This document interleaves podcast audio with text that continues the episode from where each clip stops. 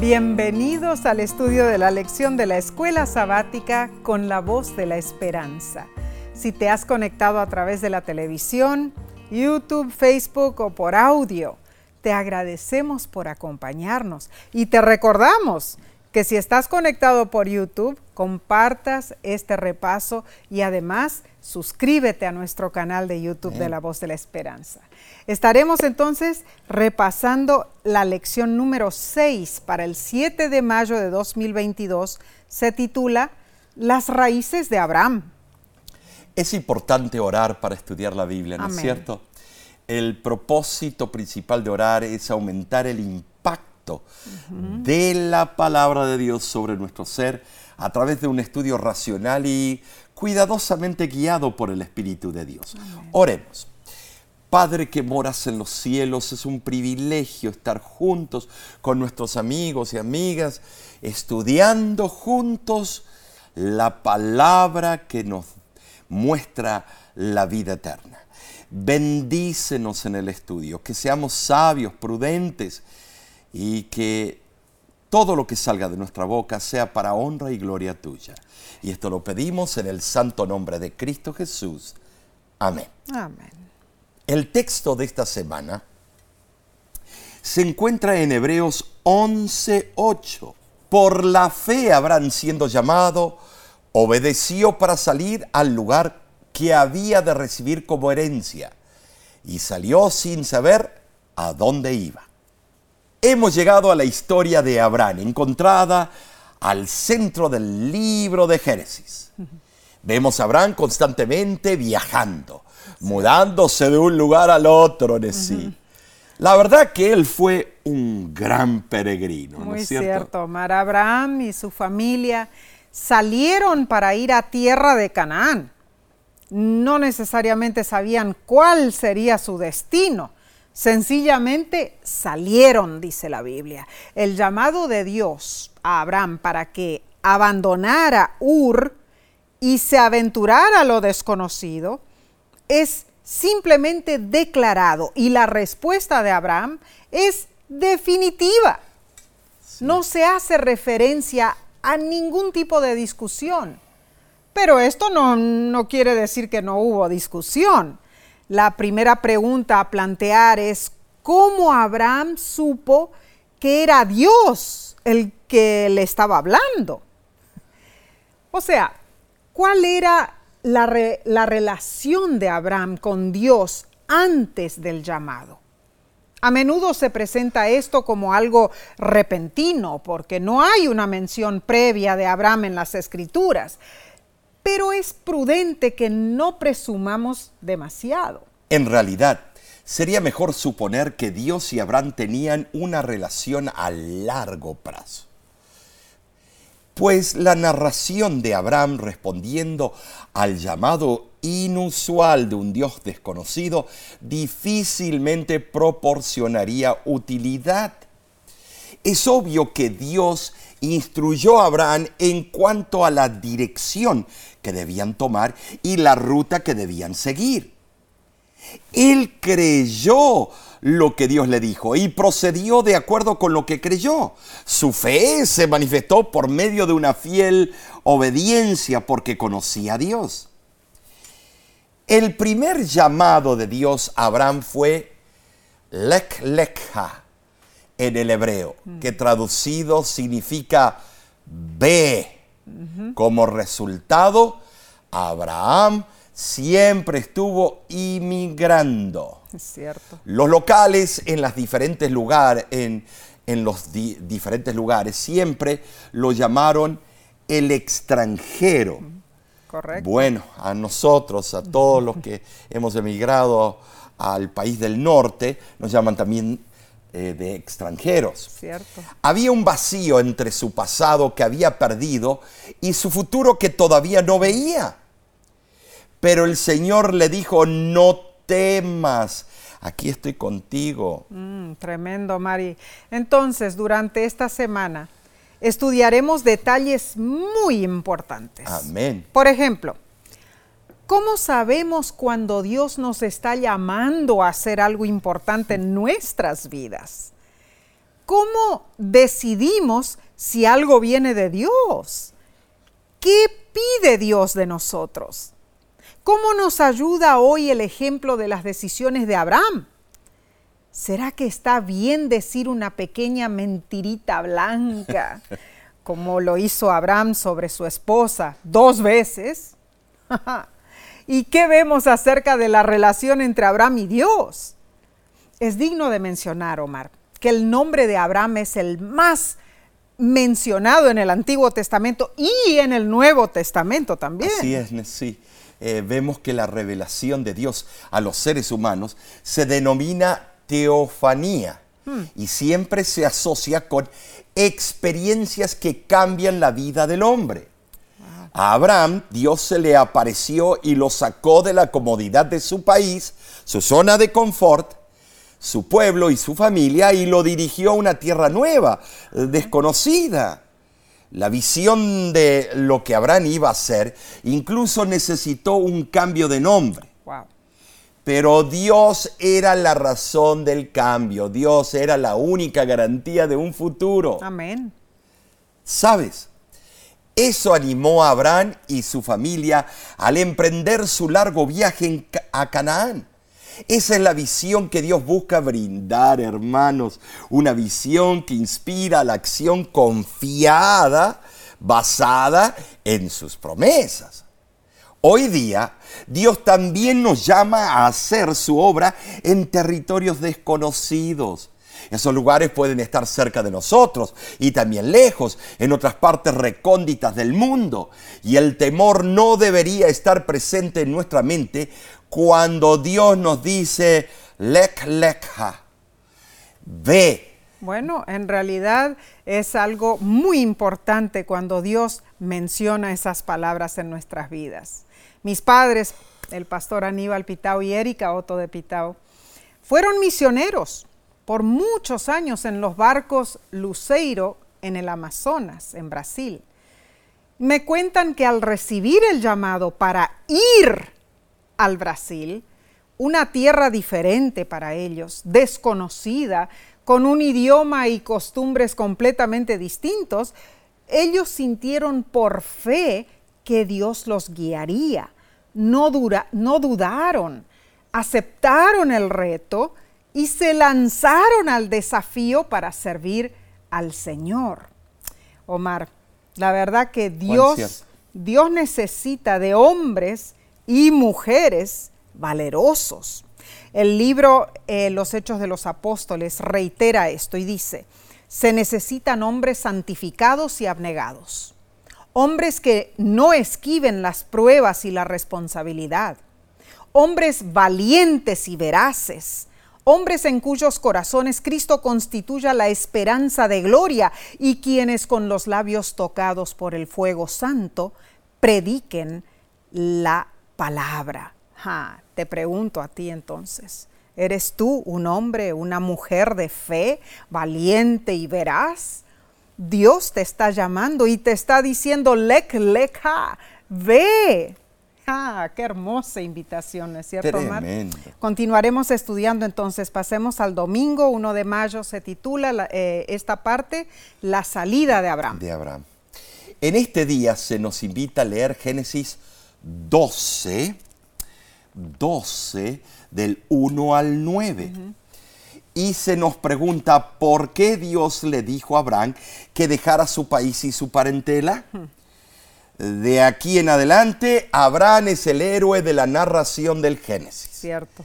Esta es la primera revelación registrada dada por Dios a Abraham, aunque Hechos 7.2 dice que Dios se le apareció antes. Muy cierto. La palabra de Jehová comienza con una orden, continúa con una promesa y termina con una bendición. Estos tres aspectos en sí caracterizan toda manifestación de Dios al hombre. Así es. Las promesas de Dios se cumplen y sus bendiciones se reciben cuando sus mandamientos son obedecidos. Amén. Ahora, Generalmente los hombres desean recibir las bendiciones de Dios y ver la realización de sus promesas, pero no quieren cumplir sus requerimientos. Quieren todo en bandeja y ellos no quieren cumplir. El llamado de Dios demandaba que Abraham rompiera completamente con su pasado. Tenía que salir de la tierra de los dos ríos Mesopotamia, donde estaban situadas Arán y Ur de los Caldeos, que es Babilonia. Además, tenía que renunciar a sus vínculos familiares, a la casa de su padre, y no volvería nunca más a los de su sangre y raza. Ya no tendría lazos con su cultura, su educación, su heredad. Fue una dura prueba bueno, Omar, la Biblia lo, relata rápidamente, ¿no es cierto? Pero cuando vemos en realidad y estudiamos a fondo, las ciudades de Arán y Ur compartían la misma civilización, las mismas normas de vida. Todo eso cambiaría cuando Abraham dejara la tierra de los dos ríos y cruzara a Siria y Palestina. En vez de fértiles tierras de pastoreo, encontraría una región montañosa, densamente arbolada. En vez de vivir entre las tribus eh, semíticas a las que pertenecía y que eran civilizadas para esos tiempos, estaría errabundo entre tribus de un nivel cultural inferior y de una religión especialmente degradada. Sin embargo, en sí tenemos que reconocer el llamado de Dios para ir, implicaba aún más. Ah, sí, La frase hebrea lek lekha, traducida literalmente, significa ve tú mismo o ve eh, por ti mismo. Mm. La salida de Abraham de Babilonia concernía lo que la frase hebrea sugiere, un énfasis de cambio personal. Wow. Abraham tenía que deshacerse de sus características, de su pasado babilónico. Seguramente no fue algo sencillo. Un joven quizá pueda salir de su país natal con poco pesar, pero definitivamente no es fácil que un hombre de 75 años haga una decisión tal. Pero vendrían bendiciones. En los primeros versículos de Génesis 12, el verbo barak, que significa bendecir, aparece cinco veces esta bendición sería para todas las personas. Vendría a través de la simiente de Abraham. El texto se refiere a la simiente que se cumpliría en Jesucristo. Dios le prometió a Abraham un futuro prometedor, aunque él no lo comprendía. Sin duda Abraham se preguntó cómo podría cumplirse la promesa en vista de que no tenía hijos y que no era joven. No podía ser el propósito de Dios que los siervos de Abraham, los pastores y capataces de sus ganados, constituyeran la nación prometida. ¿Cuántas dudas habrán pasado por la mente de Abraham? Es cierto esto. Tan solo el ojo de la fe, puesto en las promesas de Dios, podía penetrar el futuro y contemplar las cosas que el ojo natural no podía ver. ¿Sabes? La promesa de Dios incluía bendiciones temporales espirituales, particularmente espirituales en sí. Cierto. Pablo incluyó claramente la justificación por la fe entre las bendiciones que reposaron sobre Abraham Gálatas 3.8 así lo afirma. Tremendo eso. Los cristianos hoy, como sus descendientes espirituales, compartimos la bendición impartida a Abraham. Amén. La bendición que finalmente le fue concedida uniría a las familias divididas de la tierra. Así es. Por supuesto. Y cambiaría la temible maldición pronunciada debido al pecado, transformándola en una bendición para todos los seres humanos. Amén. En verdad, sí, todas las promesas posteriores dadas a los patriarcas y a Israel aclararon o ampliaron la promesa de la salvación ofrecida a toda la raza humana Tremendo. en aquella primera promesa hecha a Abraham. Increíble, Omar. Ahora, la lección nos pregunta, ¿qué podría decirte Dios que dejes atrás? ¿Qué parte de tu vida tendrías que abandonar para prestar atención al llamado de Dios? Mm, tremendo. Hmm. Ciertos zoológicos en el mundo suelen atar a los elefantes adultos con una cadena gruesa a una delgada estaca de madera clavada en el suelo. El elefante, con sus cinco toneladas de peso, podría escapar, Omar, sin ningún esfuerzo. Podría romper la cadena o arrancar la estaca del suelo, porque es, ah, eh, porque es el animal terrestre más poderoso del mundo. Pero el elefante no intenta escapar. ¿Por qué? Porque desde pequeño ha sido subyugado. Y así el elefante asume que es imposible escapar, imposible romper la cadena. Así, a lo largo de la vida, muchas personas se encierran en sus costumbres. Si su entorno les ha enseñado que están atadas a cadenas, por mucho potencial que tengan, nunca se decidirán a intentar romper esas cadenas. A menudo, las costumbres, las experiencias del pasado se transforman en cadenas, hermanos. Si tú no eres capaz de deshacerte de esas cadenas, vivirás atado por el resto de tu vida. Hoy el Señor te dice, no temas, Deja atrás esas cadenas que te subyugan. Presta atención a mis palabras y yo estaré contigo siempre, dice el Señor. Bueno, este estudio, Omar, eh, eh, capta nuestra atención en formas que quizá otros estudios no lo hacen, ¿no es cierto? Así es. Este, hablando de cadenas, de cosas que debemos dejar atrás, debemos pensar en detallitos muchas veces. no son cadenas grandes son las pequeñas zorras. Sí, claro. Las que arruinan toda la vida. Y en realidad nos mantienen cautivos de lo que es el pasado y no nos dejan decidirnos por Cristo Jesús. Muy bien, tendremos que tomar ahora este, una muy breve pausa, pero enseguidita volvemos, o sea que mantente allí conectado con nosotros para que sigamos con la lección del lunes.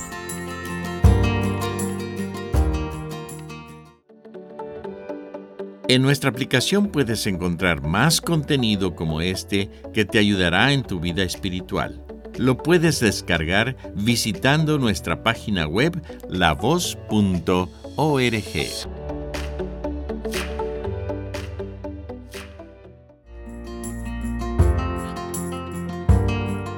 Gracias por unirte a nosotros en este estudio de la palabra de Dios.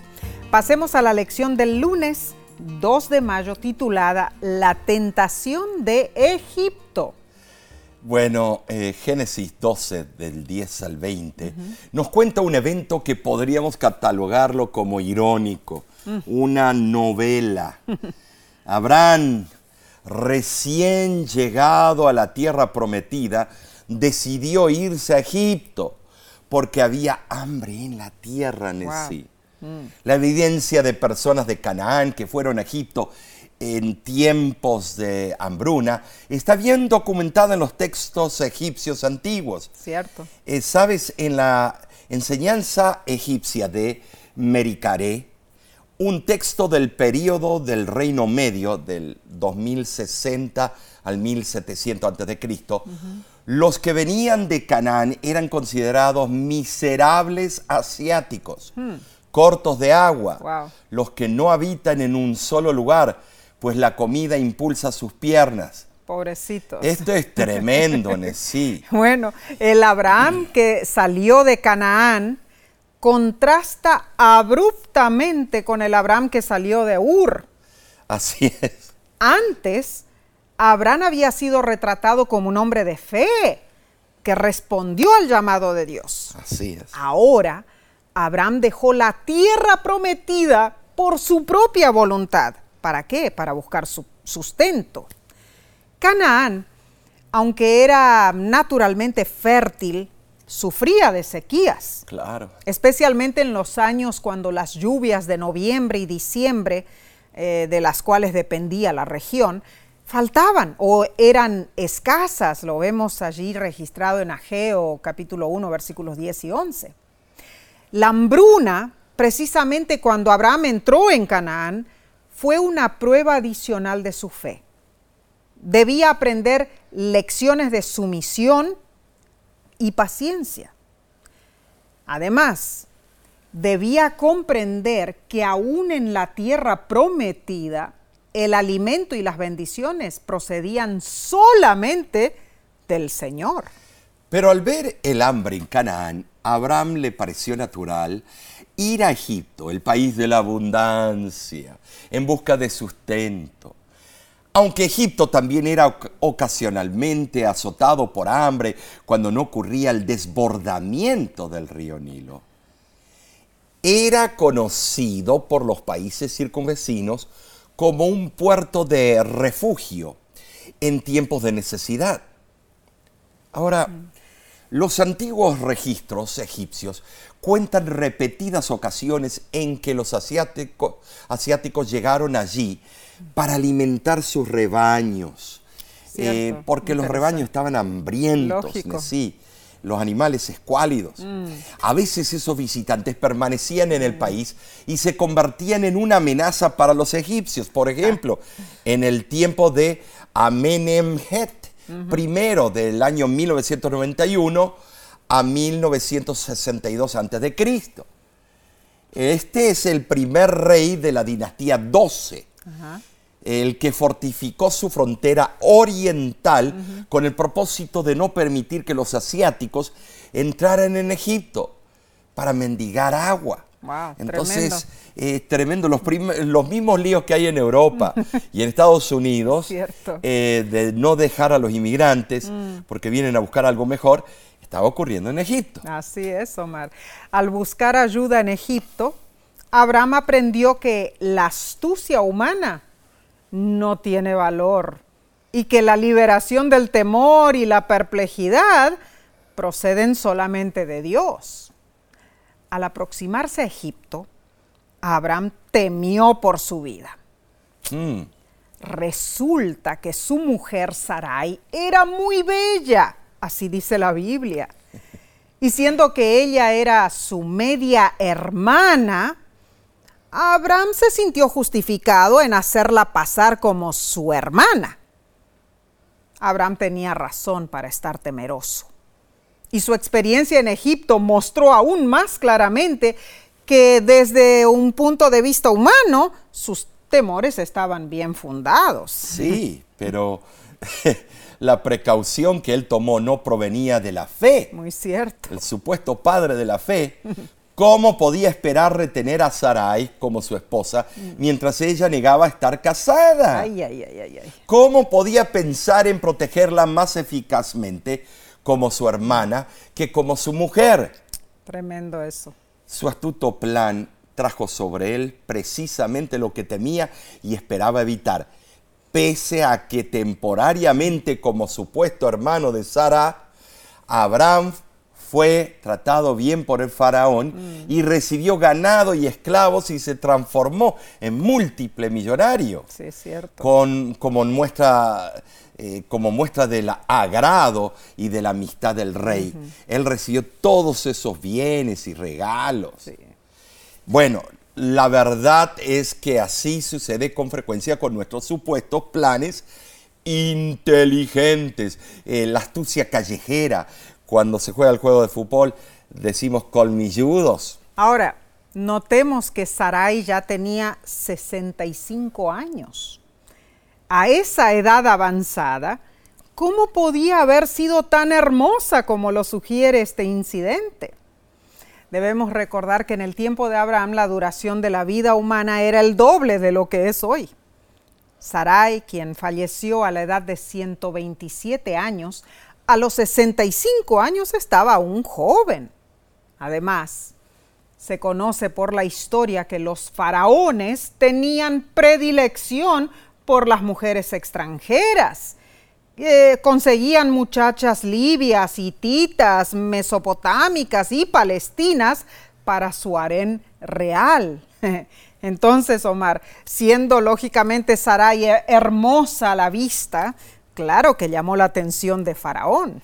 Me imagino lo que habrá pasado.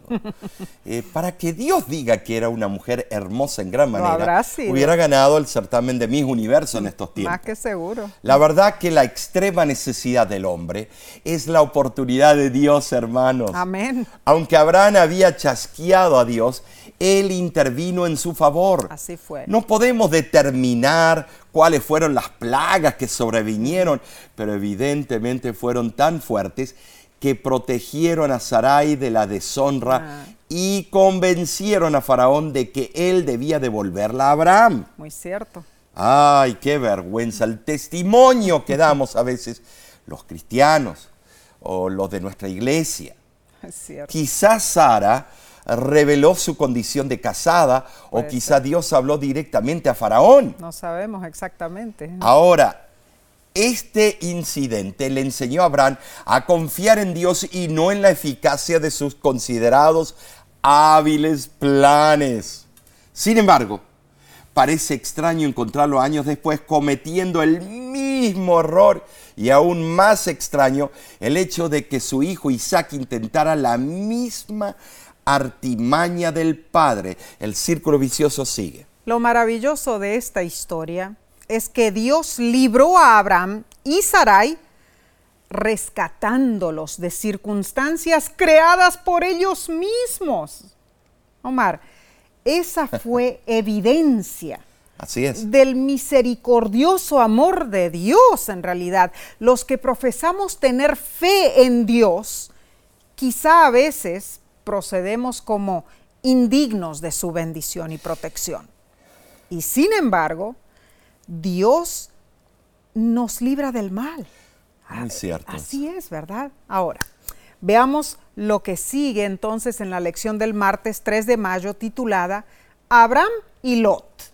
Ay, esto sí que es un caso tremendo. Eh, verdaderamente se podría eh, filmar alguna película o novelas, creo que se han hecho algunas, pero no le hacen justicia. Leamos entonces Génesis 13, del 9 al 11. ¿No está toda la tierra delante de ti? Yo te ruego eh, que te apartes de mí. Si fueres a la mano izquierda, yo iré a la derecha.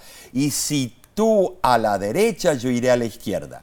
Y alzó Lot sus ojos y vio toda la llanura del Jordán, que toda ella era de riego como el huerto de Jehová. Entonces Lot escogió para sí toda la llanura del Jordán y se fue Lot hacia el oriente y se apartaron el uno del otro. Abraham volvió a Canaán como si su viaje a Egipto hubiera sido un mero desvío. Tremendo. Y la historia comenzó de nuevo. Así fue. Su primera parada fue Betel, al igual que en su primer viaje a la tierra prometida. Abraham se arrepintió y volvió a ser el hombre de fe. ¿Sabes? Su eh, reconexión con Dios se manifestó en su relación con las personas. Claro. En la forma en que manejó el problema con Lot, su sobrino. Cierto. Abraham mismo propuso un acuerdo pacífico y permitió que Lot eligiese primero.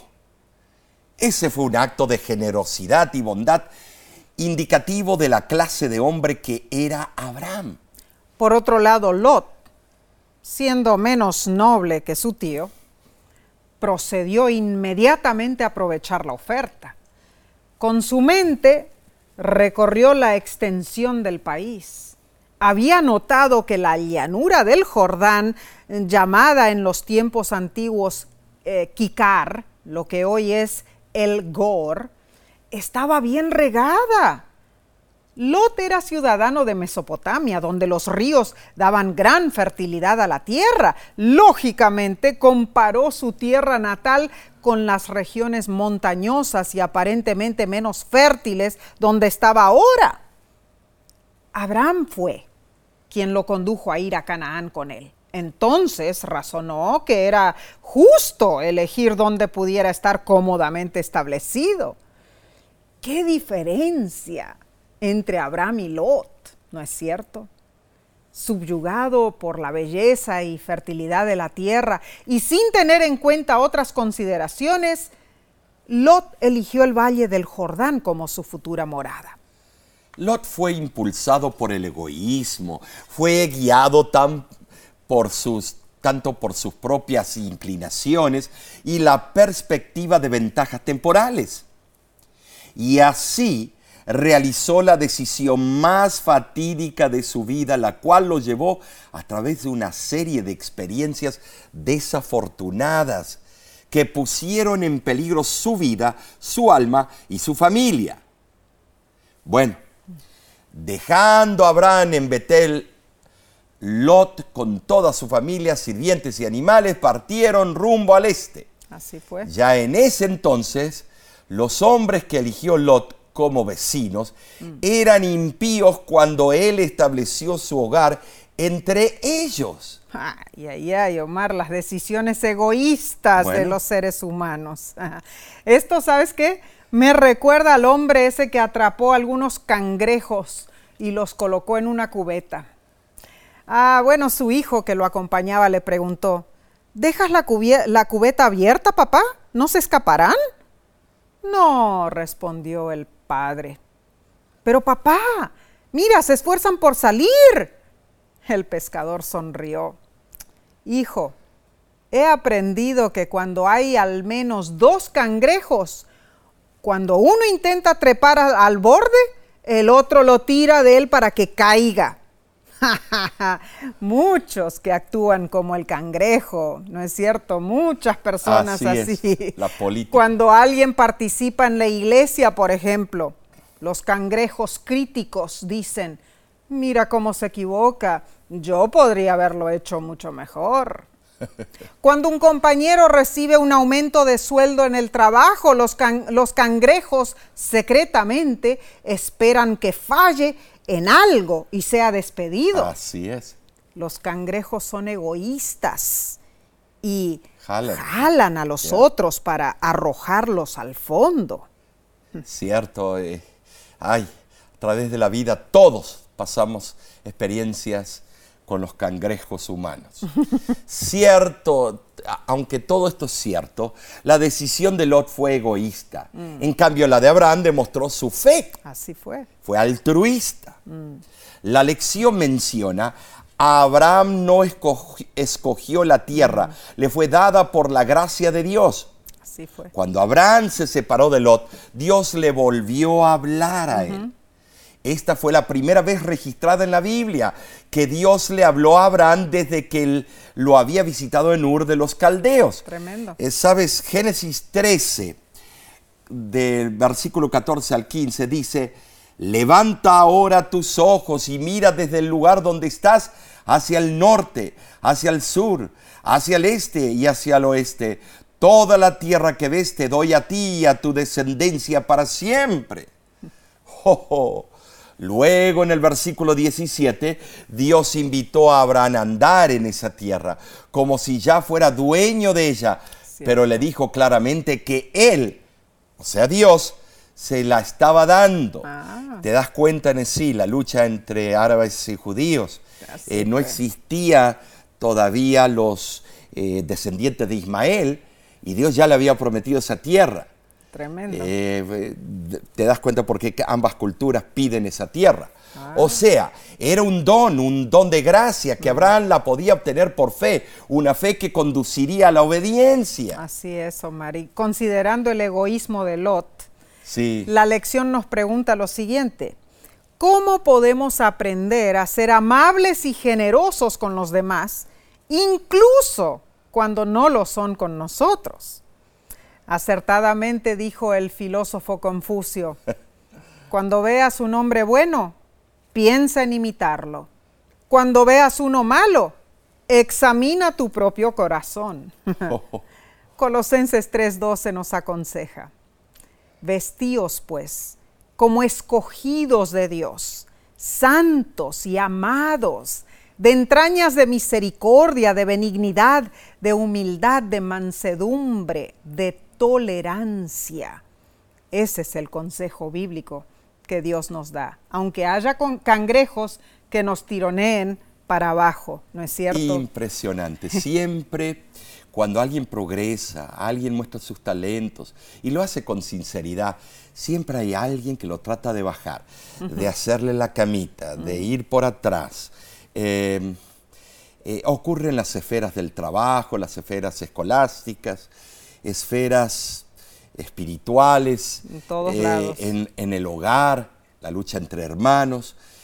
Eh, parece ser que desde que entró el pecado en el cielo, Lucifer metió esa idea de competencia, esa idea de socavar al Hijo de Dios. Que él dijo, ay, mírenlo, miren cómo lo alaban al Hijo de Dios y a mí que soy grande en estatura, ¿por qué a mí no? Y mm. porque él tiene todos esos derechos y yo no. Y así, eso mismo se repite diariamente a través de las experiencias humanas. Muy cierto. La política del mundo, vemos el desastre, la furia detrás de los políticos, la envidia, las mentiras. Pero eh, también eh, se arrasan con el, prestigio de una ah, persona. Ocurre lo mismo también en, las índoles, en los ámbitos eh, familiares. ¿no oh, es cierto? sí, entre hermanos. Claro que sí. tristemente es el caso de toda la humanidad. Y por eso la Biblia dice, vestíos pues como escogidos de Dios, con misericordia, benignidad, humildad, mansedumbre.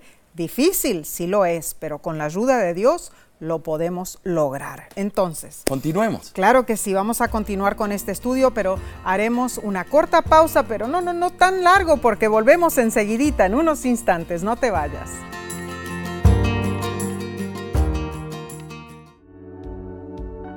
Con seguridad estás disfrutando este estudio de la escuela sabática.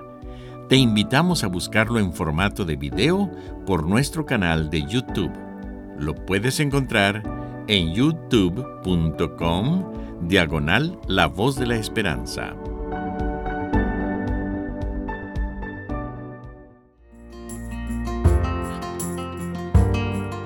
Agradecemos a Dios por sus bendiciones y a ti por acompañarnos. Pasemos a la lección del miércoles 4 de mayo titulada La coalición de Babel.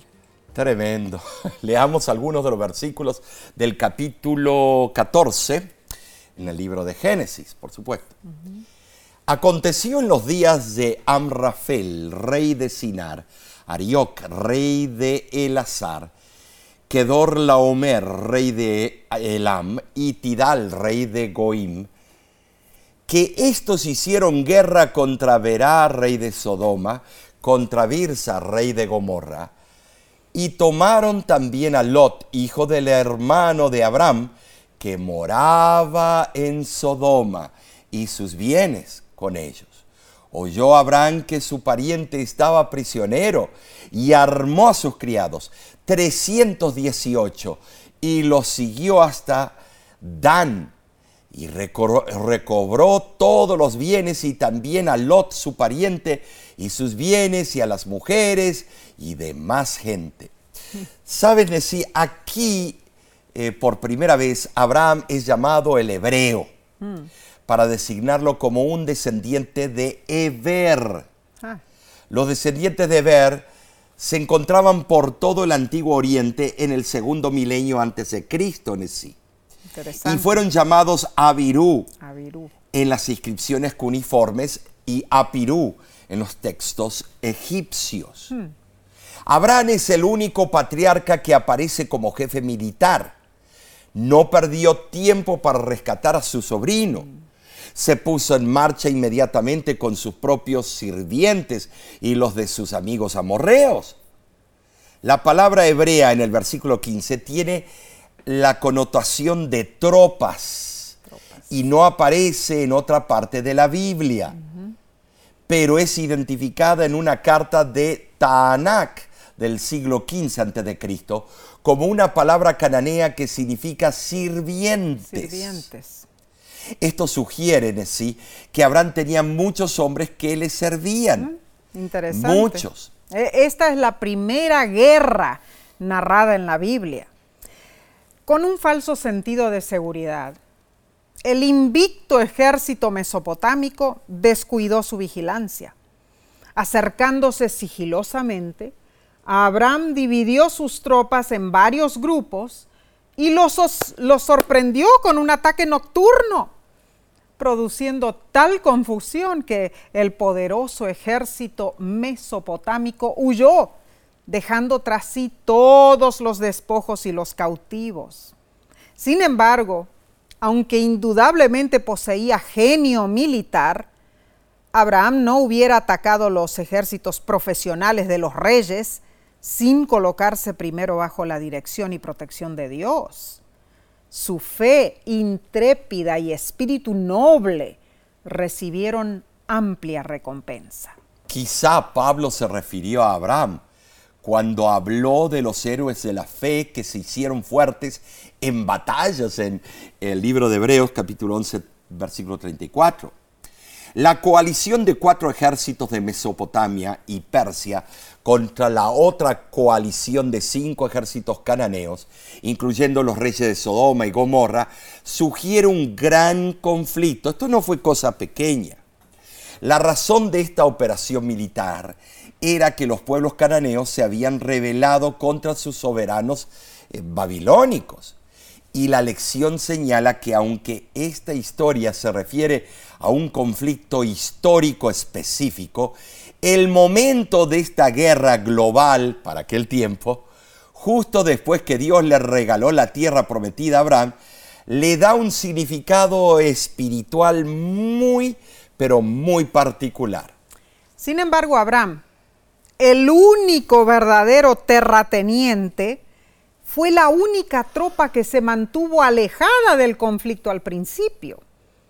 Abraham quedó neutral, porque él no había adquirido la tierra prometida por fuerza de armas, ni por sabiduría de estrategias políticas. El reino de Abraham había sido un regalo de Dios la única razón por la que Abraham intervino fue porque su sobrino Lot había sido tomado prisionero. Pero Abraham confrontó a toda la coalición. Omar, lo que habrá sido eso. Eso es tremendo, sí, qué valor. Em, más bien, en una operación de comando rápido y nocturno, atacó el campamento donde Lot estaba preso y lo rescató. Así este fiel hombre de Dios hmm. mostró ser fuerte y valiente. Sin duda su influencia en la región creció. Vieron el tipo de hombre que era y aprendieron más del Dios a quien él servía. Es interesante notar que Abraham no guardó rencor a causa del egoísmo mm. de Lot. Es cierto. No, fue enseguida a su ayuda manifestó su afecto por su sobrino y, decidió rescatarlo. Sí fue. El amor a los enemigos es un don de Dios, Nesí. Muy cierto. No, no, no todos lo tenemos.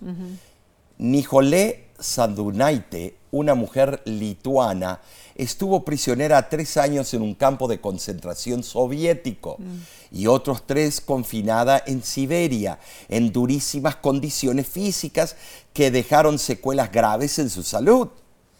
Sin embargo, a sus captores de la KGB les dijo, quede claro que llegado el caso no dudaría en dar mi vida por cada uno de vosotros. Ah. Tremendo ejemplo de esta mujer cristiana. Digna de admiración en verdad. Eh, y la lección nos pregunta, ¿qué tipo de influencia tienen nuestras acciones en los demás? A Francisco de Asís se le atribuye el siguiente dicho. Predica en todo momento y de ser necesario, usa palabras. Nuestra influencia debe ser positiva en toda circunstancia, buena o mala. Debemos estar listos en todo momento a testificar de nuestra fe en Cristo y nuestra vida debe respaldar nuestros dichos. Recordemos que predicamos con y sin palabras. Importantísimo. Bien, vayamos entonces al estudio del jueves 5 de mayo titulado el diezmo de Melquisedec. Bueno, Nessie, tú sabes que hemos hablado en trimestres pasados sobre Melquisedec, pero aquí él este autor lo ve de otro ángulo. Es otro enfoque. Y es lindo estudiarlo. En tu tiempo de devoción, te invito a que leas Génesis capítulo 14 del 18 al 24 y Hebreos capítulo 7 del 1 al 10. Amén.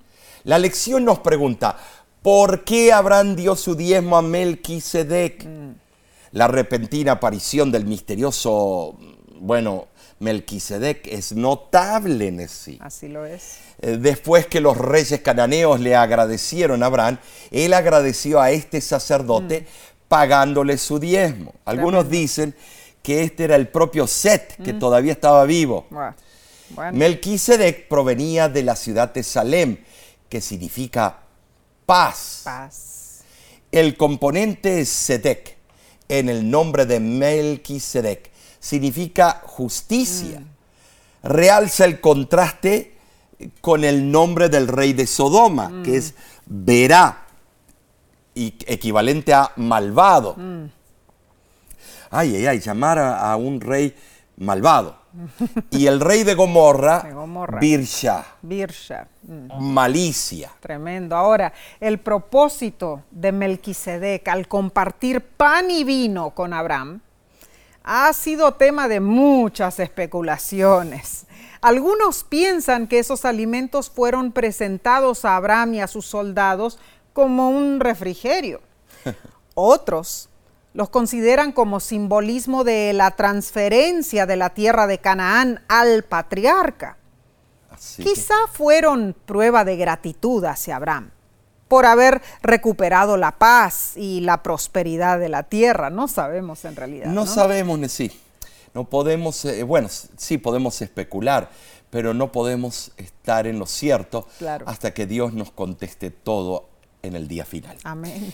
Eh, pero al presentar a Melquisedec, estimados, la Biblia dice que era representante del Dios Altísimo, de El Elión en el hebreo. Este nombre aplicado a Dios aparece únicamente en Génesis 14. Muy cierto. La primera parte de la palabra El, de la misma raíz de Elohim, significa poderoso. Amén. Rara vez se menciona a Dios sin algún atributo calificativo, como El Shaddai, Dios omnipotente, o Elohe Israel, Dios de Israel. El segundo término, Elión, aparece frecuentemente en el Antiguo Testamento y describe a Dios como el Altísimo, mm. el Exaltado, el Supremo. Amén. Es sorprendente encontrar entre los impíos cananeos y amorreos del tiempo de Abraham a un gobernante local que era leal al verdadero Dios. Tremendo es. Y que también oficiaba como sacerdote. ¿Saben sí? Esto comprueba que Dios todavía tenía personas que le eran leales, esparcidas en esa tierra. Amén. ¿Sabes? Los verdaderos siervos de Dios no habían desaparecido. En verdad a Dios nunca le han faltado fieles testigos, por oscuro que fuera el periodo o por impía que fuera la población. Amén y amén. Otra mención importante es que al dar el diezmo del botín tomado de los enemigos, Abraham reconoció el sacerdocio divino de Melquisedec y probó que él conocía bien el sagrado requisito de devolver diezmo. El acto de Abraham demuestra que el diezmo no fue un recurso posterior y temporario para sostener el sistema de sacrificios. Fue una práctica instituida divinamente desde los tiempos más remotos. Al devolver al Señor una décima parte de sus ingresos, cada creyente reconoce que Dios es el dueño de todo. Abraham, de quien Dios testificó que había guardado sus mandamientos, cumplió concienzudamente todos sus deberes religiosos, inclusive devolver a Dios el diezmo de sus ingresos. Omar, de esa manera en realidad, así el Padre de la Fe estipuló un gran ejemplo para todos nosotros. Así es. Todos los que deseamos servir a Dios y participar de las bendiciones divinas. Como en la antigüedad, las promesas de Dios son todavía válidas hoy. Así es. Cuando fielmente devolvemos nuestro diezmo. Dios cumple sus promesas y bendice ricamente a quienes como Abraham le devuelven un diezmo fiel de sus ingresos. Así es. Hay muchos que discuten, dicen que no es bíblico porque en el Nuevo Testamento no aparece y que esto y que lo otro. Claro que sí. Mm. Claro que el concepto Cristo lo conocía muy bien. Es cierto. Eh, y, y, el Señor dice, probadme y abriré las ventanas amén, de los cielos. Amén. Y notemos que Abraham presentó su declaración con la mano levantada en señal de juramento. Amén. Invocó al Dios Altísimo en cuyo nombre Melquisedec lo había bendecido, indicando que el Dios de Melquisedec, dueño de todo, era también su Dios. Así fue. ¿Sabes? Abraham estaba en el mundo, pero no sus esperanzas ni deseos. Los fieles hijos de Dios nos distinguimos por nuestro pensamiento y propósito al vivir en el mundo, pero alejados de Él. Recordemos que el diezmo para el adorador fiel no es visto como un regalo a Dios, sino como un regalo de Dios, porque Él es quien nos da todo. Amén. En verdad, mis hermanos, hemos recibido grandes bendiciones de Dios. En esta lección aprendimos valiosas enseñanzas. Entonces, Omar, vamos a recapitular las, eh, lo que hemos estudiado esta semana. En primer lugar, comenzamos con un viaje desde Babel a la tierra prometida con el nuevo héroe Abraham, quien dejó su hogar sin saber su destino. Número dos, vimos que cuando finalmente llegó a Canaán, Abraham no pudo quedarse allí porque había hambre. Se mudó a Egipto, pero tampoco pudo establecerse allí debido al problema que enfrentó con Faraón a causa de su propia mentira.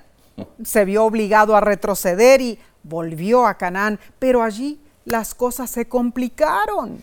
Número 3 Abraham y su sobrino Lot acordaron separarse debido a un altercado territorial. ¿Cierto? El dicho dice, no hay profeta en su propio pueblo. Abraham le cedió a Lot la prioridad de elegir la tierra y Lot eligió egoístamente la mejor. Número 4. Posteriormente estalló una guerra en el país donde Dios había establecido a Abraham. Tremendo. Tomaron a Lot prisionero y Abraham, sin demostrar rencor, lo rescató con sus tropas. Así fue. Ahora, el número 5, al fin de esta batalla, Abraham se encontró con un extraño llamado Melquisedec, a quien le dio su diezmo en reconocimiento que todo lo que de todo lo que él tenía le pertenece a Dios. Vemos que en todos los diferentes uh, puntos que Abraham tuvo que enfrentar a través de su vida, su fe estuvo firme en algunos y en otros no tanto. Y así es también con nosotros.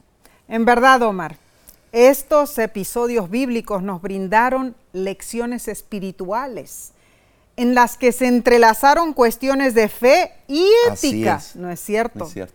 Fue una semana amena de estudio de la Biblia. Y sabes, la semana que viene continuaremos con una nueva temática que se titula El pacto con Abraham. Eh, este tópico parece que ya lo hemos tocado anteriormente, pero la forma que este autor encara y nos muestra nuevas fases o facetas nos ayuda para luego más adelante en este trimestre entender los próximos temas que claro son que relevantes. Sí. Claro que sí. Te invitamos a acompañarnos nuevamente. No olvides compartir estos repasos con otros. Suscríbete.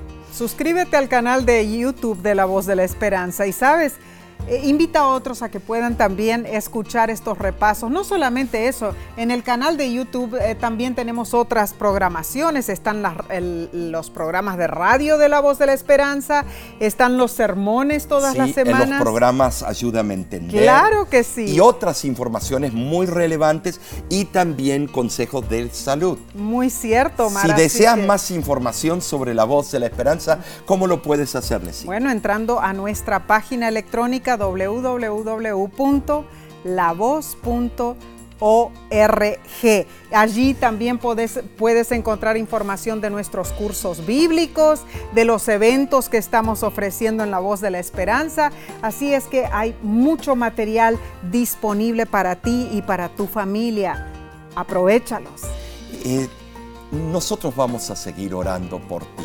Recuérdate que todos los jueves también tenemos el Círculo Mundial de Oración. Únete con nosotros por medio de Facebook o YouTube. Claro que sí. Eh, en diferentes horarios, eh, de acuerdo a donde estás localizado. Muy cierto. Eh, quiero decirte a ti que es un gusto tenerte con nosotros. Amén. Y seguimos orando por ti y ora por nosotros. Amén. Y también por todas las campañas de la voz de la esperanza que traigan muchas almas para el redil de Cristo. Gloria a Dios. Y, y de nuestra parte nos despedimos por el momento y a ti te decimos, Dios te bendiga y te guarde.